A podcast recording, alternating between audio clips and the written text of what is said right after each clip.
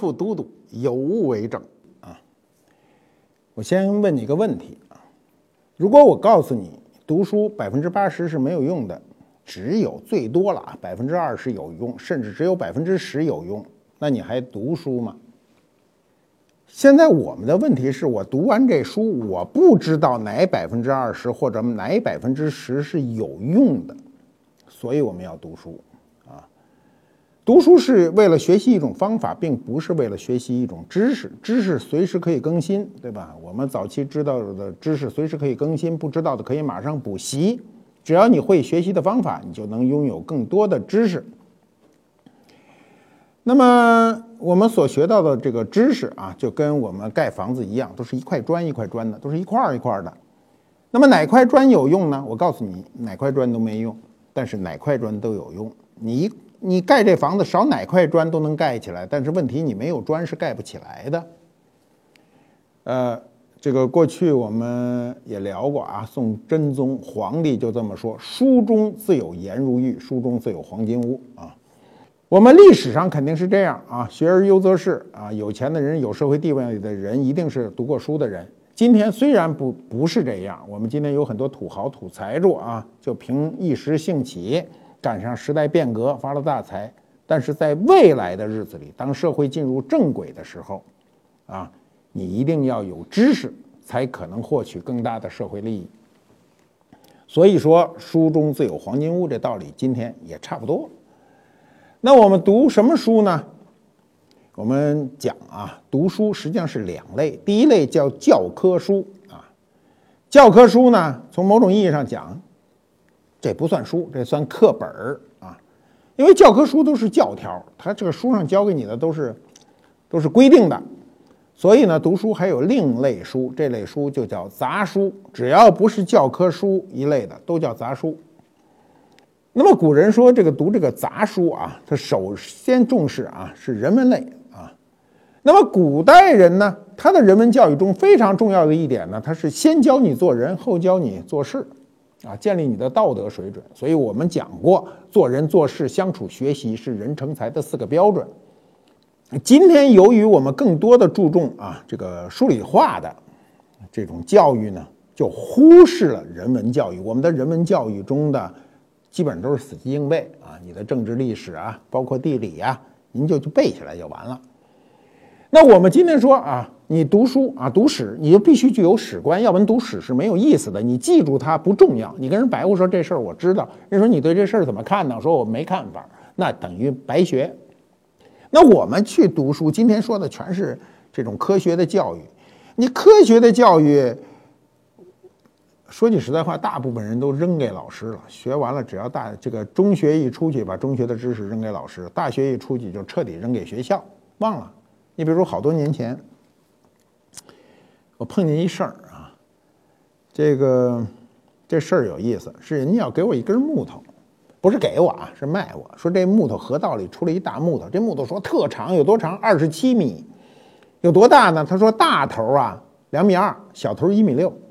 就这么一根木头，我知道这消息以后呢，正好赶上食堂吃饭，我们都在食堂吃饭，我就跟大家说一个题，我说谁能给我算算这体积是多大，多少立方？大头两米二，小头一米六，长二十七米，简单吧？如果中学生考这道题，我估计立马就算出来了。一屋子人没一个人会算，那我们有没有办法？太有办法了！你找来这个，这个肯定是有公式的，把公式找来一套，马上就知道了。那问题是为什么我们学的东西都扔给老师呢？你今天你在镜头面前啊，你在这个网上看到这个这个片子，你不信？我估计千分之九百九十九个人都算不出来这体积，必须要借助去翻阅书或者网上去搜去，你才想办法能算出来。你能现在我说完这道题，你立刻就算出来，那就算本事，那就算你估计你就是中学生，对不对？那我们就开始说了，读书啊，今天说读书，更重要的是读杂书。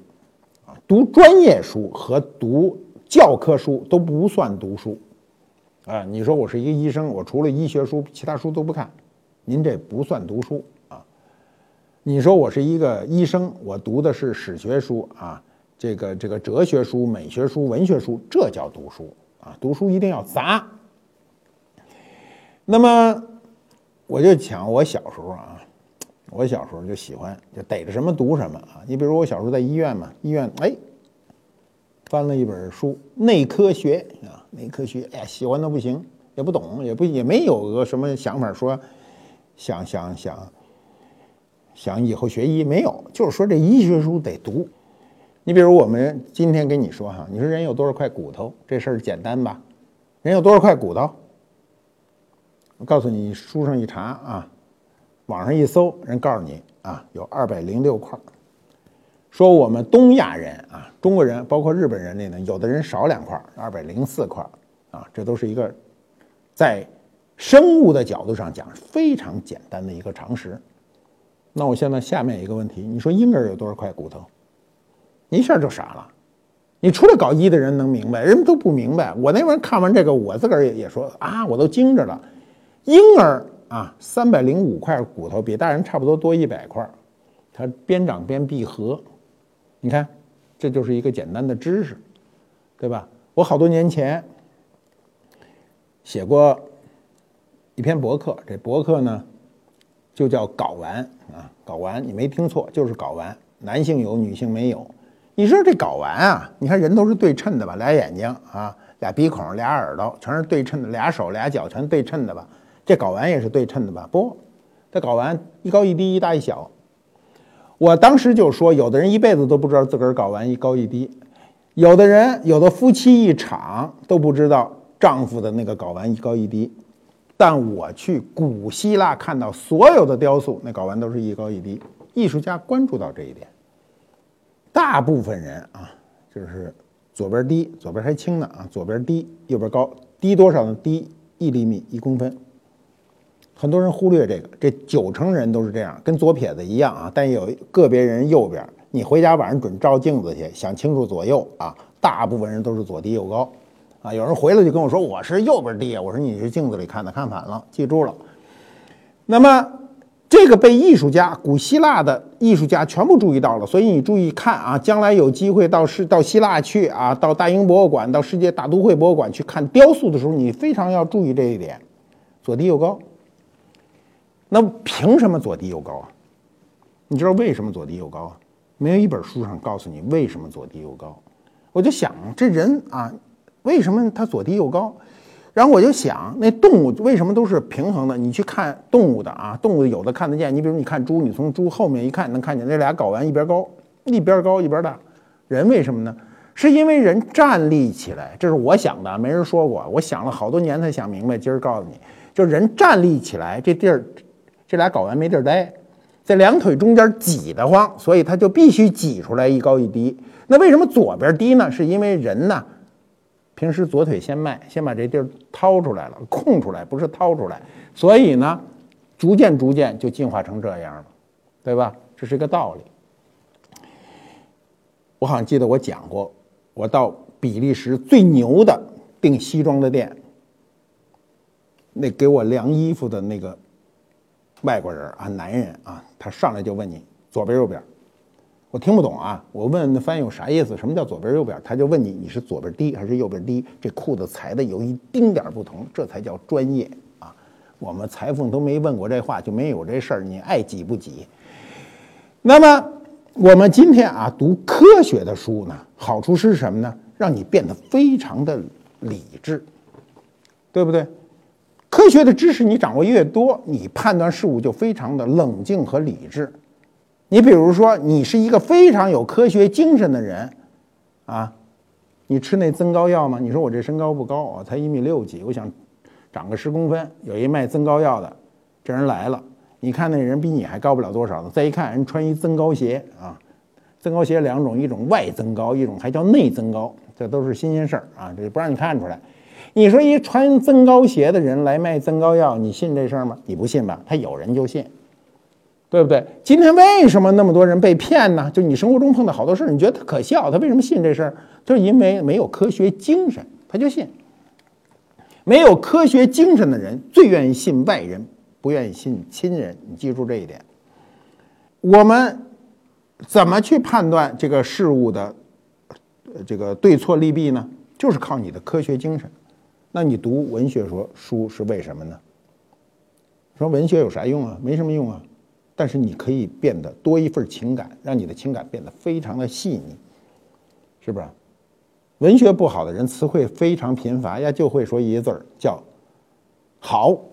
嗯，说这东西真好，这事儿好，哪儿都好。哎，他除了好，他别的词儿说不出来。要不然到大海面前就是海真大啊，长城真长啊，就是没词儿嘛啊，词汇贫乏啊。比如过去我就看过一老专家，老专家就是小时候没读过书啊，但后来熬成专家了。人家看这个鼻烟壶啊，说这鼻烟壶好好好，真好。那老头老说好。他不说怎么好，那我就得问呐。我说您说好怎么好啊？老头想半天没词儿啊，就是颠着说：“哎呦，跟个小肉丸子似的，跟个小肉丸子似的。”你想想，这叫词汇贫乏。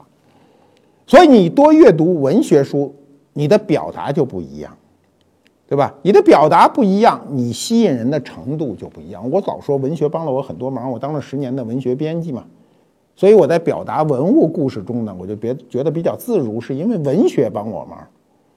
啊，我年轻的时候文学书甭管好赖，逮着就读，不读完不算完啊。现在书也多了，我也就读不了了，是吧？年轻时候读了很多书啊，世界名著乃至中国名著都读过。嗯，它的好处是慢慢慢慢变化的。你文学书只要读得多啊，包括难读的啊，比如诗词类的啊，就是这个它相对为比小说类的难读嘛，对不对？曲赋类的就就是你读赋啊，读这个骈文那那更难。它，但是它会给你很多养分，让你语言变得非常的生动，啊，这就是读文学书的好处。文学书不仅仅是让你感情更加丰富，还有一个表达问题。当然，文学会给你很多，比如有的人就多愁善感，读了《红楼梦》不能自拔。当年我也不能自拔，我说怎么会有这么美好的事，这么伤心呢？是吧？你过去说这个老不读三国，少不读水浒，什么意思呢？就是你老了，你要读。这个三国你显得非常世故啊，呃，这个精于谋谋略。你少年的时候读水浒呢，全是行侠仗义，容易出事儿，为人家两肋插刀去打架去。所以古人都告诉你。但是文学书呢，是你生活中非常重要的一份影响。年轻的时候读读文学书啊，没什么坏处。那再有，你说我读书这都不行，我都往高了读，读什么呢？啊，咱就不说史学书、美学书。史学书我们讲了，你读史学书。一定要知道自己的史观，你没有史观，你就别读史学书，你背它是没有意义的。我今天看很多人上来就跟你讲历史，讲什么，其实都是背的，就是头天看的，第二天记性好跟你说一遍，这没用。没有史观，没有判断是没有用的。你知道中国的重要的文学著著作，我们知道的《三国演义》《水浒》《西游》这一类都是章回体，这类小说过去全是说书人说出来的，所以过去叫。这个评书，啊，评书就是边说边评，这故事底下的人都耳熟能详。为什么愿意听你去说呢？是因为你能评论它，你评论的高度或角度跟他不同，他愿意听这个，对吧？就是那么你怎么能评论它呢？你就要具备更多的知识，包括更多的观点。你比如哲学，啊，哲学书读起来确实累得慌，对不对？我们现在所说的。读哲学书并不是哲学专业的人，就是你生活中，如果你读两本哲学书，然后你再回过头，不管你看经济问题还看其他的社会问题，你相对来说都会变得清晰一点。你比如啊，我自个儿去前两年写过两本书，我本来想写三本，结果有一本就拖到今天也没写成，就是《词之色》《词之文》《词之形》这三本书都有从哲学高度的思考。你比如说我们的颜色。站在哲学的角度，为什么它出现这个颜色？你站得越高，你说的就越透彻。包括纹饰，我们什么时代有什么样的纹饰，是什么样的社会左右了它出现，或者左右它不出现？我们的这个呃这些书，如我就讲，你从哲学的角度看，你也能看出道来；你从美学的角度，从文学的角度，从科学的角度，你从各个角度都能从这书中看出你的奥秘。这就是我们所追求书一定要写成这样，叫深者看深，浅者看浅。你浅看他看一乐也可以，你深就能看出很多道理来。那这个就要求我们自己更深的去读一些书。读书一定要趁年轻，岁数大了不行。到我这岁数读不了书了，真读不了啊！精力很难集中，而且眼力不够。眼力是指什么？你长时间盯着书你看不动。我年轻的时候不懂。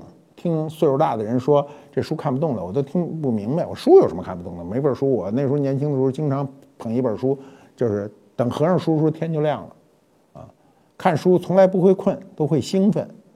现在是开开就困啊，那就是跟年龄有关嘛。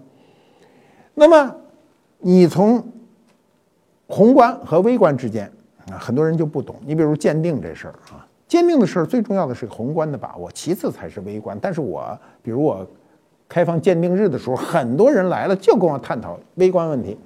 老跟我上来说：“你看这锡斑吧，你看这个气泡吧，你看这个什么五色光吧，哎，全都没用。当一个宏观出了框以后，微观已经变得毫无价值。他不一定是他不一定懂，所以你跟他说的时候呢，说不通。”你比如说科学的道理很容易讲，我说科学，比如物理，这个是可以再现的。有人说他怎么可能今天就做出来？我说今天很容易。你比如在明朝初年有的这个宣德时期的青花啊，当时的这个青花的骨料呢是从海外进来的，叫苏麻离青，也叫苏尼泊青，它呈现稀斑，深入胎骨。那么在清代和民国的时候想仿制，没有可能仿制不出来。所以大家说，只要出现这个就是真的。那么今天呢，这个瓷器上的所有的锡斑，经过这个分析，都知道含有各种元素。今天只要把元素配在一起，只要一烧，它就会出现这个锡斑。科学就是这样，同一这个现象一定呈现同一结果。比如我们的水在一个气压下一百度会开锅，谁烧都开锅，不是明朝人烧开锅，我们今天烧就不开锅，这就叫科学道理。但社会学不延续这个道理，社会学同一现象不一定呈现同一个结果，对不对？啊，社会社会学现象的这个成因和结果之间的关系非常的复杂，它不是科学的，所以它不能去证明它。所以你今天去说股票，你听人给你白话股票，没有一个人能说准。他要能说准，他就不跟你说，他干嘛去？他直接上股股票市场去买去了，对吧？它是个社会学的现象。它不是说一定啊什么？现在我净听他们说这个曲线那个什么，说了半天没有用的，因为社会环境每一分钟都会发生变化，相互之间都会有作用，它的结果就不是你原来的那个结果。我们今天啊，我是觉得年轻人啊，读书读杂书，少读一一类书，这类叫什么书呢？叫成功学的书。我告诉你。所有的成功者，我认识多了啊。今天的你们知道的很多成功者，他都不是读成功学读成功的，啊，不管他是商业上的成功，还是事业上的成功，还是艺术上的成功，他一定不是读成功学书才成功的。所有成功学的人是不看成功学的书，你为什么要看呢？你去看，你就能成功吗？比如我看过一本书啊，这书名比较蛊惑人，书名叫《赚钱不难》。后来我说，这作者肯定什么钱都没赚过，他就赚这一道钱，叫赚钱不难，就蒙你来买他的书，他赚你的钱，这确实叫赚钱不难。千万不要想象，这个赚钱是个简单的事儿。你把别人的钱合理合法的掏到你自己兜上，是天下第一难事儿。所以今天大家都认为成功的唯一标志是有了钱，其实这是一个很狭隘的标志。我们今天成功的道理很，就是成功的标准很多，比如你们家庭。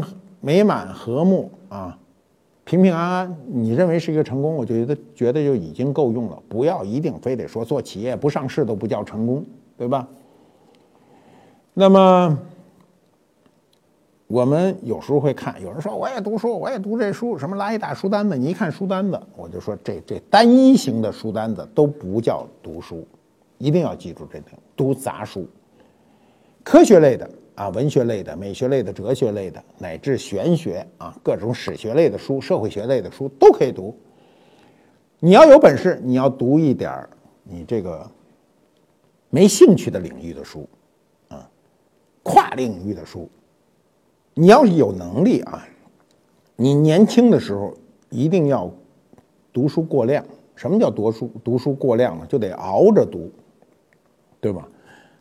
两个过量，第一个过量要多读啊！你要有精力，就要多读点书。你每个，呃，每天多读一小时书，我觉得不难做到。上床以后拿一本书看看，读一个小时以后再睡觉，是吧？呃，没你你甭管什么书，拿起来读。第二呢，要多读一些其他门类的书。其他门类的书对你的好处是给予营养。我们老讲营养要均衡，要丰富。我们吃菜吃饭都是这样。如果你单独的一个东西你读的过多，比如你沉溺于某一类型的书，啊，你可能就很难，就是不能自拔。我也读，我也见过这种读文学书读的，就是如痴如醉啊，深陷里头不能自拔，以为自个儿是林黛玉了，以为自个儿是贾宝玉了啊，这都不成。读书呢，我当然觉得啊，年轻读书跟岁数大的读书有一点不同。年轻的时候，我们读一些书很容易进去，就是把自己认为是书中之人。但是岁数大呢，就可以再看书，就看得非常冷静。尤其我做过职业编辑啊，当职业编辑的时候，就必须冷静的去判断别人去写的书。当时我这个主要的任务还是编文学书，所以看别人写的文学书类型不一样啊。很多不一样，你们都知道，很多作家，每个作家都有自己的创作风格，有非常沉重的，啊，有这种非常这个俏皮的、邪谑的，每个人风格都不一样，对人生的态度也不一样。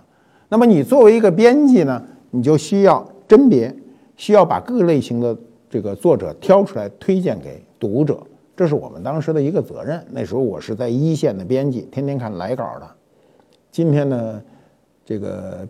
这个出版社的编辑大部分都不看来稿了，都是约稿，谁有名我约谁给我写，写完到这儿我一编拉倒，连动都不动。那时候不是这样，大量的社会的投稿，每天编辑部的来的稿堆积如山啊，什么样的人都有。有的人你一打开稿子就不一样，有的人读了半天你也不知道这东西这人在写什么，不知道写这个写书啊和读书之间还是有很大差距的。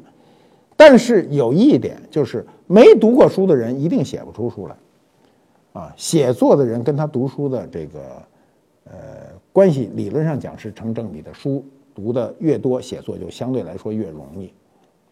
最后讲个读书人的故事啊，这个读书人呢叫朱买臣，这个人呢是在历史上有记载的人，是汉朝人啊，在这个《汉书》中呢是有传的人，这就很重要了啊。汉武帝时呢，会稽郡呢有一个人。这个人就叫朱买臣啊，他家里呢就是特别穷啊，但是他很喜欢读书，他又没有积蓄，也没有财富啊，也没有财物，什么都没有，他就靠砍柴赚钱啊。这人读书呢有点意思，他呢经常的呢一边挑着担子啊，挑着这柴火走呢，一边大声诵读。他老婆不敢，他老婆认为这是很耻辱的事，说你这么穷了吧唧的，你还这个。读啥书啊？你还弄这么个动静啊？就老制止他，老羞辱他。这朱买臣岁数都挺大了，他就跟他这老婆说呢：“说我五十岁时，你知道五十岁在古代是非常大了啊。说我五十岁时呢，一定能取得这个成就啊！我到到时候就是大富大贵啊。说我现在都四十多了啊。说你跟我真的受了不少苦，那但是你能不能等我？等我富贵了呢，我一定报答你。”他妻子就根本就不信这事儿，说你少跟我来这套，就是像你这样，最后一定得饿死，还什么富贵啊？然后就没办法，这朱买臣就跟他老婆就离了婚啊，写了休书递到妻子手里，这个妻子呢也不留恋他，就离家就走了。后来呢，因为他读书啊，这个后来经同乡推荐呢，朱买臣就到了汉武帝那儿啊，跟汉武帝召见嘛，说你个朱买臣就跟他谈啊春秋，讲楚辞，这人本事大呀，书读的熟啊。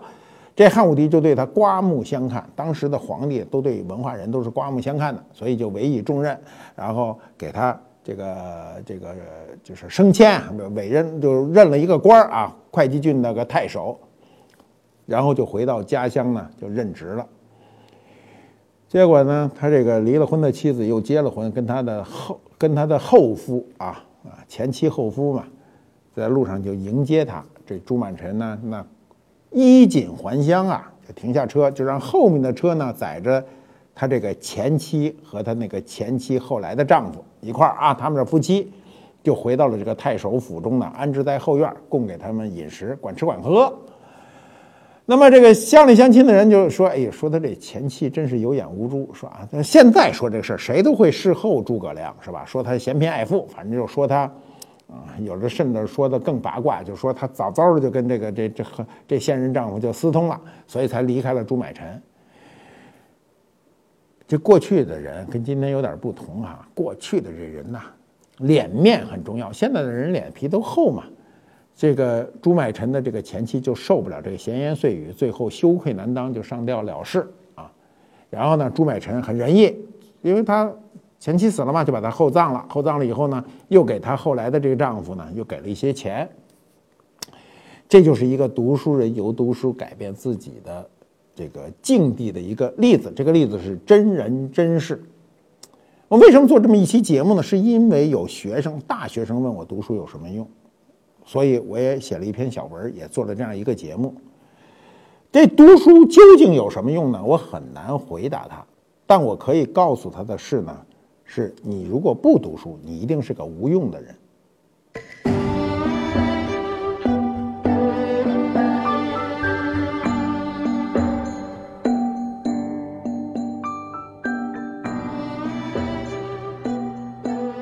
环衣三弄，苏东坡啊。写了这样一个曲子，这曲子是个酸曲儿，谁作？淮西三弄，惊破绿窗幽梦。今这个这个新月与愁烟满江天啊，欲去又还不去，明日落花飞絮，飞絮送行舟水东流。呃，这个王徽之啊，王徽之呢是王羲之的第五个儿子啊。他听说这桓伊呢特别善音乐啊，能说就是得一时之妙，然后他就请请人请他来。他说：“我听说你特别会吹笛，能不能为我？”啊，演奏一次。桓伊当时已经非常显贵、有身份的人，他就说：“我也听说您的大名了，所以就下车呢。”他古籍上是这样记载的啊，说他这是呃正史记载啊，叫居胡床。胡床是什么？就我们说的那个马扎子，居就是盘腿坐着，然后呢为他做了三调啊，就三支曲子，奏完以后呢就上车就走了。那么这就叫桓伊三弄。淮一三弄呢？今天我们不是很熟，大家比较熟的一支曲子叫《梅花三弄》，就是跟词改编的。呃，文学的力量就是这样啊，它可以很有力的传播，把一件很简单的事变得非常的美丽。这是我们的官复猫马都督啊，跟我一名。我们观复猫到现在有二十多只了。观复博物馆给这些流浪猫或弃养的猫搭建了猫办公室和猫别墅，聘请他们呢当猫馆长。他也当不当，他走了。还把官府猫的形象做成漫画，让他们讲述中国的文化、中国的历史、中国的文物，让孩子们更能接受。每周一、三、五，我们的漫画在微博、微信上更新，扫描屏幕上的二维码即可观看。